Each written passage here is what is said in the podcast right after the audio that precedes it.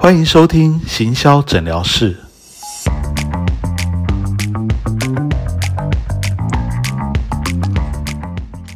Hello，大家好，欢迎收听全志强的行销诊疗室。哦，今天访问的来宾呢，是我这个很久以前的一位学生啊，汉娜 Hannah 哈。然后他现在是语言树国际文教这个机构的创办人。哦，那今天我们要聊的这个主题啊，其实在疫情之下是非常困难做行销的。哦，就是一个这个语言学习的一个机构。哦，因为这个大家可能出国留学的机会就没有那么多，所以在这个疫情之下，要怎么样还能够做行销，变得格外的困难。哈，好，那我们先这个邀请来宾上线。Hello，Hannah。哎，Hello，圈老师好，大家好，我是 Hannah。是，你要不要简单介绍一下你们机构？嗯，好，我们语言树是一个专攻就是留学这个区块的，那包含就是整个一条龙式的服务，从就是学生到呃一开始的语言学习，然后到呃所谓留学考试，留学考试当然就包含比如说像 IELTS、TOEFL 这一块，然后之后拿到成绩呢，他们还会接受就是要出国申请。那出国申请就包含，比如说像文件呐，协助他们怎么准备，然后还选学校，甚至于选国家。因为现在在台湾目前其实蛮开放的一个状态，所以大家的资讯很丰富，所以在国家选择上，其实已经不像过去就是比较局限于偏北美的这个选择。因为呃，其实大家当然接触的多，那欧洲现在也是一个很热门，或者像澳洲有，比如说像纽澳就是一个。蛮热门的留学跟移民的一个区块，那我们就是整个付那个 total package，就是整整套服务，从语言学习、选国家到文件准备，到甚至后续的学生到申请上学校，那怎么决定学校？因为比如说你手上可能好几个 offer，那你要怎么去判断哪一个对你是最有利的一个选择？然后到后面的，比如说像是呃宿舍啊，或者是到甚至到最后出国，我们。甚至还会在国外跟学生碰面，所以这整个服务其实蛮完整的。那对于就是说完全陌生的学生来讲，我们可以等于是手把手带着他进入这个领域，然后到安全的把他送出国。对，这是我们的服务项目。哎，比我想的还要多远呢？我本来还以为你们只是一个这个语言学习中心而已，没想到这个留学游学的代办这些，你们其实全部。都有这个帮忙，就对，真的是一条龙服务这样。对，一条龙，所以就是学生不需要说，哎，我可能补习在一个地方，然后可能代办又或者是说找学校又在另外一个区块，这样子会变成可能两边资讯上衔接也会有问题。因为呃，其实，在世界各国学校，它的入学门槛其实是蛮复杂的。对，所以当你有一个一个团队从头到尾协助你的时候，你就不会需呃不需要说跑来跑去啊，或者是。甚至说，哎，两边资讯落差状态下进行，对，所以等于是你可以很放心的，就是，哎，我从头到尾，对，不需要，就是中间还要另外去找其他机构，那其他机构可能跟你说的资讯又不太不太一样，对，所以我们是非常完整。那甚至我们本身也是雅思考场，所以学生他可以在这边上课，直接在原地考试，然后之后就是在这边协助申请到一路到出国为止，这样。嗯，好，所以这个像你们像这样的服务啊，我觉得呃，在这个情况，应该说这几年来，我觉得可能有比较大的困境。一方面是我刚刚前面一开始说的这个疫情的部分哈，另外一方面我自己感觉了，我不知道是不是真的是这样，也可能是我的错觉。我觉得好像现在台湾人对于这个留学游学啊，好像没有像以前那么的热衷这样。对，我不知道这个是不是真的是一个 趋势，还是说其实这我我因为已经太老了，这样不了解现在的。其实应该说是好像有呃，他的应该说他的出国的那个项目有在转变。这几年其实留学的人数其实一直在上，一直在往上，就是它是一个越来越普及的一个。一个等于是学习历程当中一个，好像大家常常都可以遇得到。以前留学生的确是比较少一点，那现在其实在这个领域，其实学生人数其实还算不错。但是就是说游学的部分，因为游学它其实主要是短期的语言学校，短期语言学校有些越来越多人可能会觉得，哎，这个第一个费用，第二个是疫情之下，它其实完全是停摆状态，因为它是有一点观光搭配语言学习，然后是可能出去可能一个月两个月，那这个在疫情的冲击之下，它影响是最大的，所以游学这一块其实这这几年的确是就是比较少人会想。就是询问那留学这一块，就是说我是以这呃出国念学位这件事情呢，其实现在还蛮热门。那主要可能全老师会觉得，哎，人数上好像感觉没有那么多。其实有可能是因为大学里面，像台湾目前很多大学，他们也都开办了，就是可能所谓二加二计划。那二加二就是我两年在台湾的某大学念，然后我两年在海外的姐妹校念书。然后我回来的时候，我的学历其实就已经是双双学位了，但是在这个部分呢，就会这些学生他就是我们看不到的一个市场，因为他在大学内就是已经被学校处理掉了，所以他其实不太会到外面去寻找，就是外外界的那个就是资源跟服务，对，所以对现在蛮多大学其实因为台湾的大学，老实说他。一方面就是少子化嘛，然后竞争力有点下滑的状态，所以他们变成要去呃开创很多元的课程，所以他必须用这种方式去吸引学生。比如说像呃蛮多像比如说像淡江啊、逢甲啊、东海啊这些学校，他们其实都有开一些就是所谓海外的计划。那这个计划就是对我们来说，它它会是一个冲击，因为等于是大学就已经先把学生送出去了。那我们这些外部机构就比较难去接触到这样子的学生，但是这样子的学生他还是需要语言考试，所以他在我们这边的服务就会是比较是前段，就是语言的部分。那可能后段的留学服务，他就比较不会，比较没有这个需求了。嗯，原来如此哦，果然是这个隔行如隔山，这样。好，我们没有在这个行业里面，其实不了解，说其实现在很多的大学也在跟你们。这个对，算是抢生意了，这样。对，他们甚至他都可以做这些事了，这样。对，尤其因为大学他们很多都是姐妹校的形式进行，所以等于是说，他有一些，比如说保障名额啊，或者是是说，哎，我 offer 你另外一个学位，等于是我一样是四年，但是我可我是在两所大学内念完，那未来他可能对于求职上，他可以说。呃，我我的我的学位是有海外的，所以我的语言能力可能没有问题，或者说我我也可以适应海外生活。嗯，对，这个的确对我们来讲也是一个，我觉得也是一个挑战。但是另一方面也是给学生一个机会，就是说，因为他在交换的时候，他可能就会先去适应了，他可能会先去当地看一看，然后发现说，哎，其实我蛮喜欢这边的环境。那等到他回来台湾，大学完成毕业后，他可能还是会来找我们。做后续，比如说像研究所的申请，或者是说呃博班的申请，就是后续的更高一阶的学位申请，对，这个也是有可能的。对，嗯嗯，好，所以其实看起来这个产业哦，除了你刚刚说游学那一块可能有点暂停啊，留学这边还是有点蓬勃发展的哈。所以那呃，你们机构现在已经经营多久了？你觉得这个？呃，在行销上面有遇到什么样的一些困难呢？嗯，其实我在这个领域来讲，已经超过十十多年，泄露年龄，对，已经十十几年了。那其实对我们来讲，我觉得最大的困境是，你的品质很难透过广告去让学生了解，因为大家都会说自己好，但是实际上最。我觉得当然就是说品质，它当然是本身自身体验来讲是最最实际的嘛。但是在下广告时，你总是希望能够吸引到更多的、更多元的学生，或者说来源可能更开拓。但是在比如说行销上，你就很难把你的服务品质讲得很清楚，或者是能够让学生理解你的品质的确是不一样。嗯，所以其实怎么样让别人很具体的知道说你们。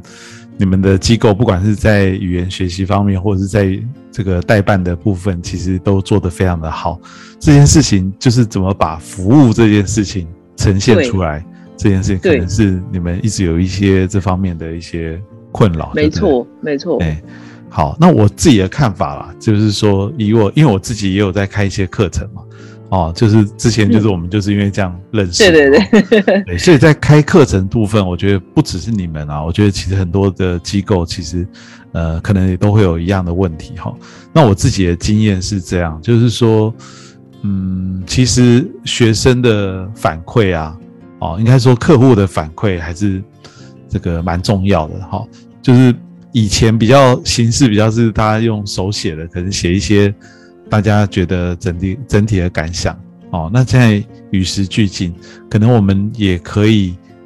这个找一些学生来录一些影片哦，或者就是请他们来说一些话哦，如果他们愿意的话哦，然后我们就可以把这些内容可以当做我们的素材，因为我觉得客户的回馈啊，就是永远就是最好的一个这个行销的素材了哦。我不知道你们在这部分有做一些什么吗？嗯，其实这部分我们一直都有在进行。其实我们在行销上，我觉得相较于其他的补教机构，我们算是力度非常小的，就是在预算，然后还有曝光上面，其实不算多。我们主要的来源都是来自于学生互相介绍，然后或者是学长姐。就是一一届传一届这样，比如说像，因为我们位在中部，其实我们课程是全，我们其实是全省服务啦，就是全部都可以在线上处理课程，以及就是后续的像是就是代办这这个部分，我们都可以在线上处理。但是就是说，我们的当然 base 在中部，那中部的大学其实蛮多学生都是，甚至有的科系，它是每一届都会有学生在我们这边就是补习，或者是说哎申请学校的部分。对我们目前其实最大的都是互相介绍，但是总是希望说我可以去接触更多不一样的学生来源。嗯，对，所以我刚刚指的这个其实不是只是互相介绍而已哈。嗯，我觉得互相介绍这个啊，比较适合做 B to B 的产业，比如像我们公司做网络行销哦，那我们的客户因为来一个客户其实就可能会服务很久哦，那这种就是。我们真的就靠互相介绍就够了，但是你们的学生其实是需要源源不绝的学生，所以只是靠口耳介绍啊，可能会有一点点不太够。这样。哦，我举一个例子，譬如说我现在来到你们的官网哦，看你们官网上面的，其实官网你们官网我觉得做的还蛮不错的。哦，那也有一些这个学生学员专区啊这些项目，可是我其实，在你们官网上面没有看到一些成功案例，这样。哦，可能有学员成绩，但是。我没有看到很多很多的成功案例。那所谓的成功案例呢，就是我刚刚说的，他可能是用一个故事的方法来表现啊，就是我们可以简单的写啊，他怎么会找到你们啊，然后你们怎么去服务他，怎么，然后每一个可能有不同的一些故事，但都是真实的。他后来可能申请到怎么样的学校啊，他原本的成绩是怎么样，透过你们的训练之后，他的成绩有怎么样提升？哦，那这种。我是说，以前是用这种平面故事的方法来呈现，但这种故事就 大家都会说啊，就是觉得不一定可信度那么高，所以我才说这个还是可以有哦，才我才说这几年来，我觉得可以慢慢的转成用影音的方法，哦，就是如果这个学员愿意的话，因为你们已经成立十几年了嘛，所以一定有一些学员他已经回来了，哦，如果他还找得到，他也愿意曝光的话，其实就可以。做一个小小的访谈。哦，其实不用很长，他可能就是讲个两三分钟。哦，可以说一下他在你们这边，呃，他他他的收获，他的成长。哦，他后来未来的后来的改变等等的，我觉得这可以做。那包括刚刚说的，他已经去完回来这些可以做，然后他现在还在你们这边就读或者是代办中的也可以做哦。那当然，他们有些人可能是。这个比较久以前的客户，他真的愿意哦，因为觉得你们给他很大的帮助，他愿意无偿做这件事哦。那这个，但是如果现在服务中的客户，你可能就可以给他们一些优惠好康，或者是怎么样的一个方法哦，然后来让他们愿意做这个见证，这样哦。那这个其实是需要多多益善，而且需要不断更新哦。这个也是我们在做行销上面啊，我觉得很多很多公司会有的一个。呃，盲点就是他，他呃，可能没有时间去做这件事情，可是呢，他要做其他的事情的时候更困难哦，因为做这件事情其实说实话是花最小的成本，可是效果是最好哦。就是你可能今天拿出一只手机，你就可以拍了，虽然拍的不一定有专业的这个摄影团队那么好，但是他可能就看起来很真实，哦，他可能就讲个五分钟，你可能截取中间一个片段，然后可能给他一些优惠好康哦。那最重要最重要就是要签这个授权书啦哦，要不然他可能之后过一两年后悔，这个到时候就很难这个这个去又要把他的东西素材找回来或什么哦，所以。我觉得这个东西是花最少的成本，可是效果是最好的。如果你们可以，譬如说每个月哦，不用多，你每个月只要有一个类似的案例哈，不管是服务中或是服务后的，一年下来累积也有十几个案例哦。那每一个大家来到你的这个这个官网或粉丝团去看的时候，就会一直看到有新的案例，而且它是不同的不同的情况哦，不同的故事。哦，我觉得这个也会让你们的这个这个信任感也好，或者是对你们的这个兴趣啊，就会越来越大。这样，哦，而且中间还有一点特点，就像你刚刚说的，你们可能不是一个最规模最大的，哦，但是你们你们的历史很悠久嘛，哦，可以活这么长的时间，一定有你们的独到之处。这样，哦，那很多独到之处呢，这个东西就是不容易在你们官网上呈现。哦，像你们官网上面。比较看到的还是一些这个这个比较是比较官方知识的内容，好，所以我觉得怎么去透过大家见证的方法来达到这一点，哈，我觉得还是就是你们的特色啊，这边要特别去凸显，我觉得这个还是蛮重要啊。哎，我现在有看到学员见证区，中间有一块，但是我觉得人数还不够多，我觉得人数不够多。对，就是，而且我不知道这这个已经有多久没更新，哦，就是这个内容啊，我觉得是可以像我刚刚说的，可以持续的更新，哦，然后它可以增加一些影音的内容，哦，我觉得这个是还不错的啊。不晓得你们有想做这件事吗？还是这件事情是你们例行会做的吗？其实这件事我们是有在进行，但是。诶，我觉得也一方面是因为懒吧，就是可能一段时间，哎，发现其实我们学员的成绩一直都在，一直都在突破，就是说，哎，每其实可能每周都会收到新的成绩，然后或者是哎学生过关，就是说，哎，他考试考到他要的分数，对，但是后续就是说去追学生，就是说，哎，那同学可不可以帮我们做一下见证啊，什么，或者是说做一个就是 feedback。这部分的确是稍微弱了一点啊，没有说每一个学生都去追，都是想到哦，就是才问一下这样，没有一个固固定的更新的那个。对对，其实你们的情况也跟很多公司是一样，他们会觉得哎这件事重要，但是呢他不会一直做这样，就是他可能做个 几几个 case 啊，他就停在那里哦，那可能之后真的就是随缘这样。哦，就是大家会把这种东西认为是一个，就是只要有就好了。哦，但是我的看法是说，其实应该要持续的做，持续的更新。只要你们一直有学，就是把这件事情当做是你们的例行工作。哦，然后像我刚刚说的，哎，就是规定自己，我们每个月都要找一个案例。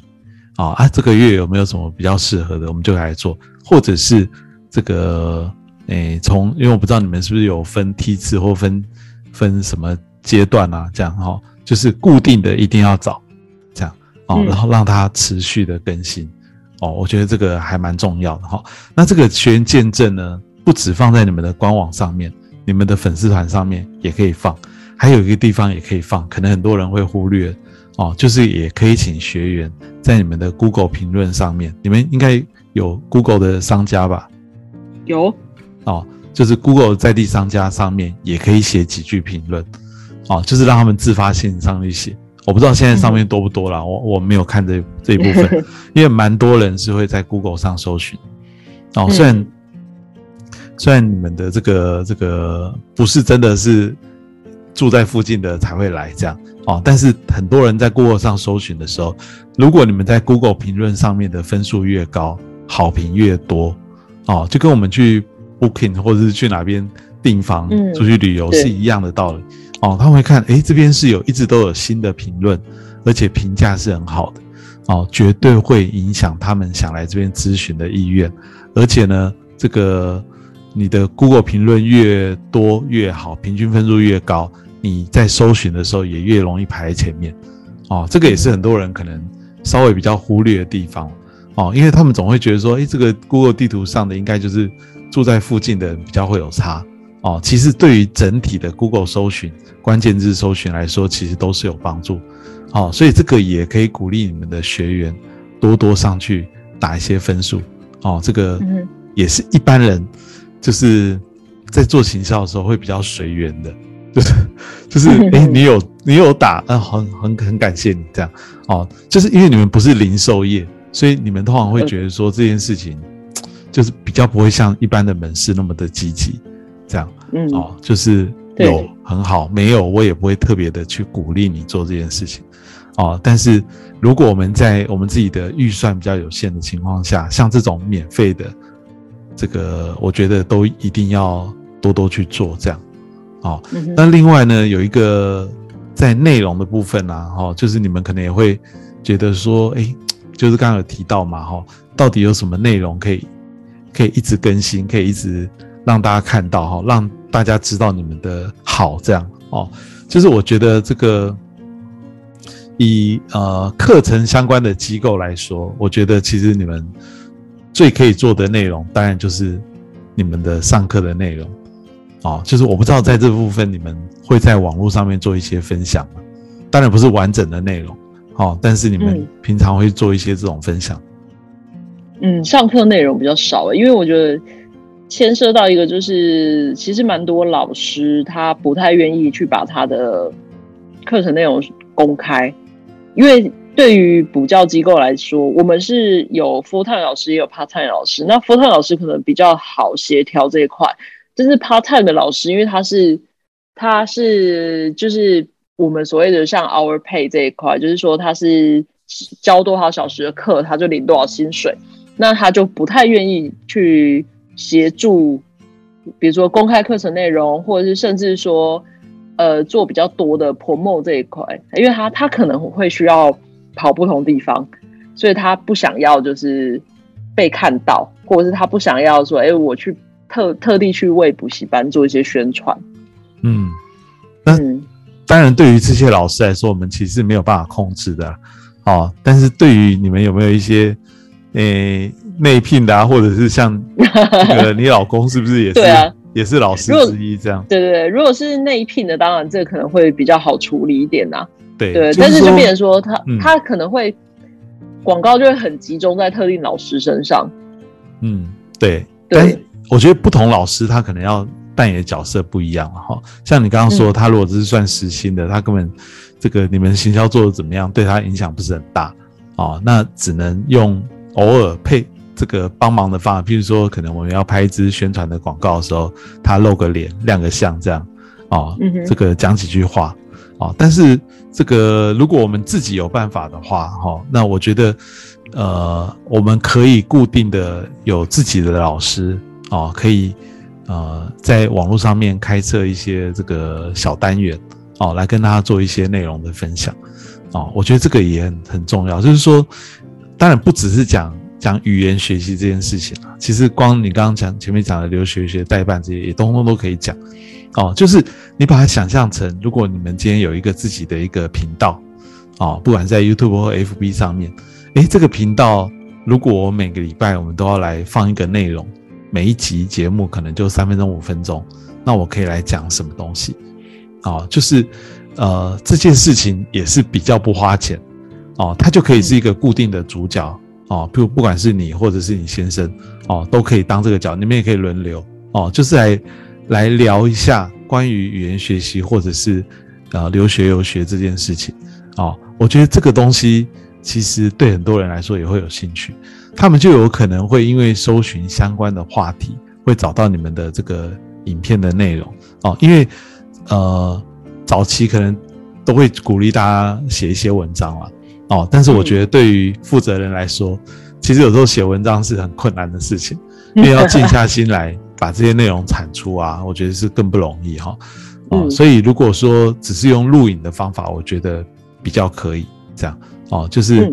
这个一样，拿出你的手机来找一个这个这个光线充足的地方哦，放上脚架，其实就可以讲哦。只是后置要不要做什么特别后置，我觉得这个这可以再说哦。就是你可以每一次就设定好一个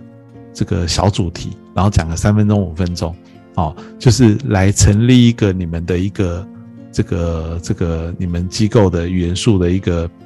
呃留学游学或者是语言学习的一个频道哦，让你们的这个品牌啊的知名度也会慢慢的提升。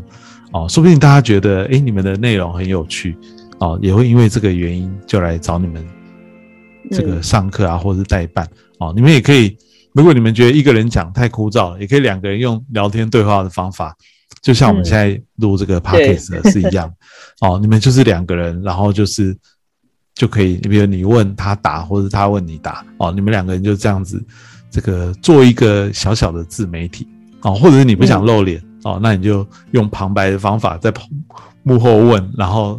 这个这个另外一个人在前面回答。哦，就是我觉得这个自媒体的一个经营啊，哦，也是现在蛮重要、蛮流行的一个方法。哦，因为不要忘记一件很重要的事情哦，我每一期节目几乎都会讲到这件事，就是这个 YouTube 是现在全世界哦这个第呃第二多人使用的搜寻引擎。哦，嗯，就是最多人使最多人使用就是 Google 嘛，哦，但是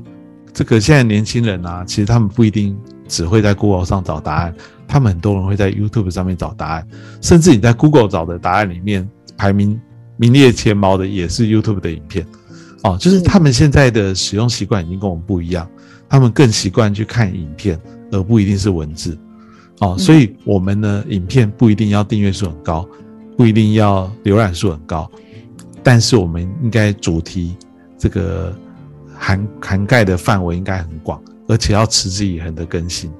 哦，然后这个各种主题都这个可以把它放在你的 YouTube 频道里面，哦，让大家如果有搜寻的时候就可以找到你们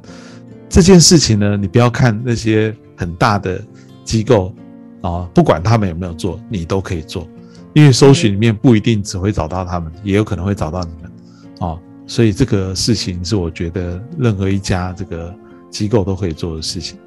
你觉得这件事你们有可能做吗？自媒体其实 YouTube 影片，我们之前曾经尝试着跟学生去拍，对，不过我觉得可能编辑手法上需要改善，因为之前的影片是有点太冗长了一点，对，所以。可能内容上也比较稍微枯燥一点，因为它是针对那次是针对那个奖学金，因为其实我们每年都会有全额奖学金得主，我们这个蛮神奇的，我们每年都会有很厉害的学生，然后经过就是比如说面试的训练呐，然后还有一些辅导，然后拿到全额奖学金。对我们其实尝尝试过，但是一直没有很积极在这一块上面。嗯，所以其实那个。你刚刚说的那个情况啊，其实跟很多机构是一样，就是说，诶，以前的观念啊，大家会把，呃，拍影片啊、录见证啊、录学员新的分享啊，哦，或者录课程的内容这件事情，会把它当做是一个行销工作，所以呢，就是真的准备好了才会去做，哦，这是以前的观念。对对对。那我 比较没有那么随性。对。对，我的建议是说，现在这些观念都可以改。就是可以改成这件事情是例行的工作，哦，然后这个不要想到才去做，而是要一直做，这样你会越做越好。嗯哼，哦，之前有做的一些可能不是很好的，没关系，哦，你就这个反正就一直做，一直做，一直做，哦，然后你不用全部都要准备好，一定要找摄影团队，一定要写很完整的企划，都不用，哦，然后每一次内容也不用很长。就像我说的，可能三分钟、五分钟就可以录一段内容哦。今天你可能静下心来，坐在这个呃，拿出手机，坐在椅子上面哦，这随随便，说不定你就可以录个好几段哦。那你可以再选你喜欢的这个觉得 OK 的片段。那一开始录的不好都没关系，那你是不是要做很多的很厉害的后置啊？这些也不一定，但是先放上去，然后记得把你的每一个影片啊。都取一个比较好的一个名称，这个好的名称呢是什么意思呢？就是，呃，这一集的内容主题以外，都是大家比较搜寻会用的一些关键字。哦，你必须要放在这个节目名称里面，这个影片名称里面，这样大家在搜寻的时候就可能会找到你这个影片。哦，当你开始做这件事情，而且把它当做是一个固定会做的事情，你如果有办法每个礼拜产出一支影片，哦，你是你不是不一定是每个礼拜录啦，你可能是一次录好几集，但是每个礼拜上，你有办法把它每个礼拜都有一支影片做的时候，你回头来看一年之后，哇，原来我已经有这么几十支的影片，而且你应该会发现你会越来越好，就是越做越好，可能对着镜头会越来越。这个熟悉越来越，这个这个可以上手，这样哈，所以只要开始做就会有进步。那你不用觉得一定要做到很好才要上线，这样哦。然后也不是说我们今天也不是要找人家来拍一支这个什么那个宣传影片这样哦，也不是这样哦，就是呃，你就把你的这个自媒体啊，就是不断不断的的尝试，让它。这个做得越来越好，就就是你看现在这个随便一个小学生、国中生，他们也可以成立自己的频道，对不对？嗯。哦，我们 就是就是不要有那么大的包袱啊，这是我的一个建议。这样。对，我发现好像年纪大的，也不能说年纪大，就是说我们在在对于影片这件事情上，我发现的确真的是现在的年轻人可以。很轻松的拍出一大堆东西，就是对我们来讲，好像上镜头这件很慎重，然后你要非常谨慎，要全面规划，然后甚至说，哎，我的妆法都要 OK，我才要上镜头。对，对，对，我发现这个是，这是，这是一个年龄，就是世代上的差别。我觉得，我觉得这是不同的方式，好，就是你要很正式的拍一个宣传影片，我觉得这也很 OK。哦，这是一种做法，但是这种不可能每个礼拜做啊，每个月做，而且这个也不见得大家爱看，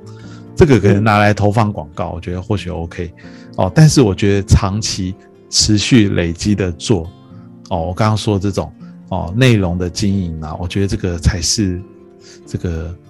也是一种方法了哦，而且他可能不用花那么多的钱就可以做到的事情哦，因为你们可能在行销上面的预算也是会比较有限哦，所以这是我。对的一个其一个建议啊，这样。谢谢谢谢，对这个的确有点醒点醒梦中人。对这块我们要好好加强努力一下。对啊，你要那个要强迫自己，就是你们要强迫自己，就是从对。从比如现在二月底了嘛，从三月开始啊，就像今天聊的啊，我们要努力的弄一个自己的频道啊，然后这个就叫语言树好了，或者是什么的，或者是。这个语言那个留学哦，怎么做之类的哈，然后呢，你就强迫自己，我们每个礼拜都要放一支影片上去，不管做的怎么样，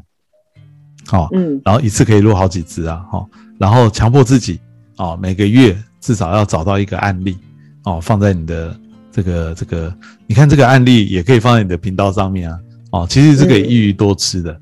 哦，对，好，如果说真的真的都很害羞。都这些都不好意思做，你也可以做 podcast 啊，就像我们现在这样，哦，因为他就不用露脸，但是就用讲的聊天的方法也可以这样。对，总之呢，就是要强迫自己，哦，马上就开始做这件事情，他就一定会有改变，一定会有改变，这样。嗯哼。哦，如果你们 如果你们真的有行销预算，当然可以外包别人去做这件事情，啊，但是。如果说预算比较有限的话，我觉得就是要在你很忙碌的工作中间，哈，要要挪一个时间点，啊，每个礼拜挪一个时间来完成这件事情，啊，我觉得可以这样做，这样，嗯，好，你还有什么？一定把它列入我的那个 行事历，马上 Google 贴上去，排除万难，排除万难，对对对，哎，对啊。好，那你们还有什么行销的问题吗？刚刚问的主要是有有一个，我觉得我一直很想知道，因为其实，在补教业来讲，很多的行销都是要用价格去吸引学生，就是它好像没有价格折扣的话，好像就变成说它的行销没有一个中心点。对我发现，就是这好像是普天下，就是至少我我目前看到。至少在台湾，多数的补教同同业们的行销方式就是哦，可能遇到什么某某某某节日，然后呃，就是送你课程或者是打几折。好像大的重点都放在价格上，好像比较没有一些行销上可以用到的梗。对，嗯，这个是我可以从这个学生的角度或者是家长的角度来思考这件事情这样就是说，诶，有一些人他一定会考量价格，因为价格对他来说就是一个可能最重要的一件事，他可能就没那么多预算做做这从头到尾做这件，不管是从考试到出国，哦，他可能预算就不多，所以他会考量价格，这是很正常哦。但是这种人呢？就不一定是我们的目标对象，哦，因为如果我们是要去跟人家比拼谁比较便宜的话，那我们可能就会比较吃亏，这样好。所以我的建议呢，就是我们一定要找到我们其他的特点，就是那些很 care 价格的那那些人呢，不一定是我们的目标对象。那我们的目标对象会是谁呢？他可能他可能会在意的，比如说是服务，是成绩，哦，是整体的这个最后的。这个成功率也好，满意度也好，哦，这些人可能才是我们最重要，哦，就是一定也有一些，也有一些这种人，哦，譬如说，呃，我们嗯，以我自己在当讲师为例好了，哦，有些讲师他去外面上课，可能一小时就是收一千六，收两千，诶，但是也有这个很厉害的讲师，他一小时是收一万块、两万块，那你说大家是不是都会去找便宜的老师？不一定。哦，你会不会觉得那个收两万块的老师，诶，他一他一定很厉害哦，不然他怎么会收到两万块这样？哦，所以有一些很很很大的企业哦，这个他们希望这个老师的效果就是很好，就是品质保证的，他们就专门会去找那个贵的老师这样。嗯，哦，这是我的意思，就是说市场本来就是有区隔的。哦，你们。因为我不知道你们的定价跟别人怎么样哈，我只是这个以这个通盘的来来说的话哈，就是如果你要去走那个低价抢客人这一端的话哈，那个真的会很辛苦，尤其是如果我们公司又不大的话，哦，对，其实这个就是我们希望不要做的一件事情，不要去打价格战，但是对于广告上好像。当你说出你会折扣的时候，比较容易吸引到人家去看它，或者去你是会吸引到，你会吸引到的就是在意这件事情，就不是自己的客户的那个也也不能说不是你自己的客户，这要看你怎么定位。如果你就是觉得你是走廉价路线，那个就是你的客户。但是如果你今天就是把自己定位成我是做高档有质感，是做这个服务，我就是要走高贵路线。那那种人就绝对不是你的客户，对，甚至你在广告里面，你就可以直接把这个东西点出来，你就说我们那个想找便宜的，不要来找我们家，我们家是没有，我是随便举例了哈，就是嗯，那个这个我们家不是走便宜的路线。哦，我们家但是找我们的，我们有极大的保证。哦，你可以看我们过去的这些成功案例。哦，不管是在成绩、服务、满意度。哦，或者是将来的各项的这个、这个、这个安排哦，都会让你满意度达到这个百分之两百、百分之三百。哎，很多人他可能要的是他，他都我说有一群人啦，他可能就是家里根本就不缺钱啦。哦，出国念书这件事情本来就是一个这个，他们本来就准备好了这个费用的哦，就是。总是有金字塔的比较前面这些，那他们更 care 的就是这件事情，就是你们的服务是怎么样哦？你们公司，你甚至可以跟他说，因为我们的人手有限，我们的这个这个公司不大，所以呢，我们每一次可以服务的客户很少，我们的名额是有限哦。如果你的银弹不够多，请不要来找我，这样，因为我们可以服务的人很少，这样，但是我们每一个人都会服务的很好。我们是量身打造的，我们是 VIP、VVIP 的服务，这样哦。我举例了，能不能营造这样的一个形象，就要看你们怎么去包装。这样啊，就是从头到尾绝对不能让人家有一点点你们是廉价的感觉哦。就像我刚刚说那个这个很贵的职业级讲师，他不会随便在外面抛头露面去讲免费的课程，也不会随便去接便宜的课程。但因为只要他的学员哦，这个这个有是有花过很大钱跟他上课的学员知道，哎，你怎么这个一千块、两千块的也在接？那我之前花两万块不是傻子吗？对对，他们就会对你的信任感就会大打折扣。哦，嗯所以你要有办法反其道而行，扭转大家对你们的一个看法。哦，各方面把这个质感做出来，甚至别人在降价的时候，你要调高价格，这样嗯告诉大家说，哎，因为我们这个这个希望提供更好的人力啊、更好的服务，这样，所以我们要把嗯价格提高。哦，那这个别人都在便宜的时候，只有我们家是贵，因为我有嗯，怎么样的一个保证，这样。哦，对，我觉得可以去想了哈。如果可以在业界里面啊，塑造出来一种形象哦，一种包装，让大家感觉到哦，这个是一个这个这个呃最厉害的语言术的这个国际文文教，一般人是进不去的哦。这个那反而会嗯有钱的人，他反而会想找你们。嗯，就是做出区隔来。对，那对这个从很多地方都要去做包装哦，包括你们的网站哦，上面可能是不是哎，诶、要怎么去呈现这样的一个感觉，你可能都要把它写出来，这样，对啊，嗯哼哎、就是我们不是用低价来抢客户的这种这种机构，对对，这样哦，但是我们可以保证做到什么？因为这个也是你们十几年的这个公司才有办法做的事情，因为你们已经有一个底子哦嗯，可以很多很多很好的案例。如果是人家才成立两三年的，他当然就只好用低价来抢客人，因为他嗯，完全没有这个底气嘛。这样，对哎，对，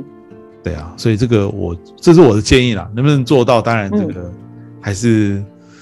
不一定啦，哦，要看你们的嗯这个自己对自己的定位是怎么样，这个真的很难，很多人会忍不住啊。就像我刚刚说的，如果你从讲师你要从两千万跳到两万块，你没有办法忍住，譬如你可能一定会有几个月的空窗，是对，找不到，没有人一定会牺牲一些，对，会牺牲一些便宜的这个，比如说来访的客人，可能哎听到就哦好就不要了，那对就变成一定要有一个阵痛期。对对对，但是就看你们愿意不愿意这样做嗯这样哦。这个了解了解，可以去想一下这样。嗯，然后就是谢谢全老师这个非常好的一个一个点。对，因为其实的确之前没有思索过，就是说在区区隔这一块，对，怎么把自己做出质感来。对我觉得这个是非常重要的，因为现在少纸化的状态。要打低价，我觉得是不太可能啊，因为就是已经杀成一片血海了。对，那能做的就是去锁住那些愿意付出的。对，因为你、嗯你打低价，永远有人比你更低，而且呢，那个打低价的同时，也会被有一些人认为，哎，这个他的服务到底好不好？对对，品质是不是有问题？不然为什么收那么便宜？哦，嗯，这个，但是也有一些人就会认为说，哎，你收的贵，表示你是值得。我跟你说，真的绝对有这种人，这样，嗯所以你要反而要跟别人做一个区隔。当别人开一万的时候，你就故意开两万，嗯哦，这个会有人好奇，你怎么敢开这么高的价格？我举例啦，我不知道实际多少钱，嗯，就开一倍的价格，哦，因为我有我有这个把握、啊。当然，你在收高高价格的时候，你也要这个站在家长的角度，因为我对你们产业真的不了解，你你比较了解家长他看重的是什么，你能不能在这个他们看重的点上面做出一些不一样的地方？譬如说，嗯我们真的是做到量身定制的，或者是我们的我们的老师是啊、呃我随便乱讲啦，我们的老师是随时有什么问题，这个嗯。随口随到，或者是随时在线上都可以询问哦，嗯。哼就是跟别人是不一样，别人是要安排时段等等，所以说你要提供这个这个很贵的价格的时候，你也要站在家长的角度想，或站在学员角度想，诶，我他们真正的需要可能会是什么？尤其那些有钱人的家长，嗯，他们想的是什么？他们可能想的是啊，这个一定要有保证啊，一定要有这个这个呃质感哦，可能他们嗯要兼顾隐私性，兼顾他们的方便等等对，哦，对就是只要可以符合这些，钱对他们来说不是问题，这样哦，嗯所以这种这种客人一定也有这样哦，所以很多的东西都是相辅相成的。我们前面说的那些学员的回馈哦，这些你就当你的定位是这样的时候，你就可以让学员的回馈里面多去强调这一点。哦，就是哎，这个在这边感受到的是怎么样无微不至的照顾啊，哦，嗯，对，让我觉得非常的放心哦，或者是我的成绩真的有很明显的提升，这样，对，等等的这些东西，你就可以特别的去强调啊，这样。嗯，是是，嗯，对啊，这个我觉得这个区块的确是我们之前没有没有思考到的。是，好，那除了这些以外，价格啊，或者是这个内容呈现上面以外，还有什么行销上面想问的问题吗？嗯，应该我觉得这个是我最主要的 一个，哦，应该说是一个盲点啊。对，我有看到你之前还有本来想要问跟广告有关的问题。对不对？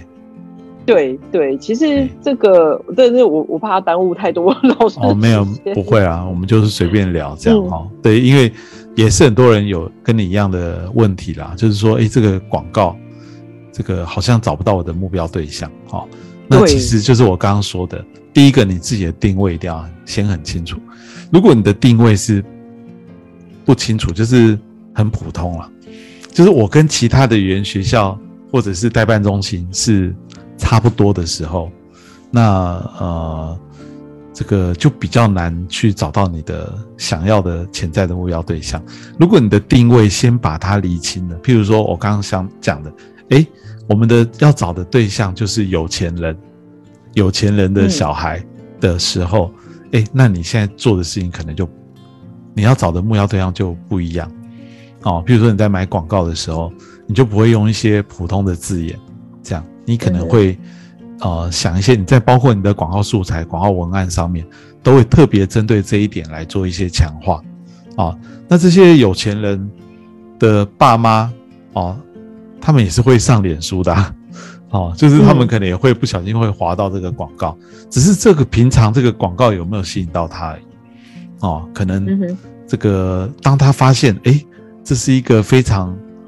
这个有质感的一个学校，而且这个就是完全符合他需要的时候，哦，他就可能比较容易被打动，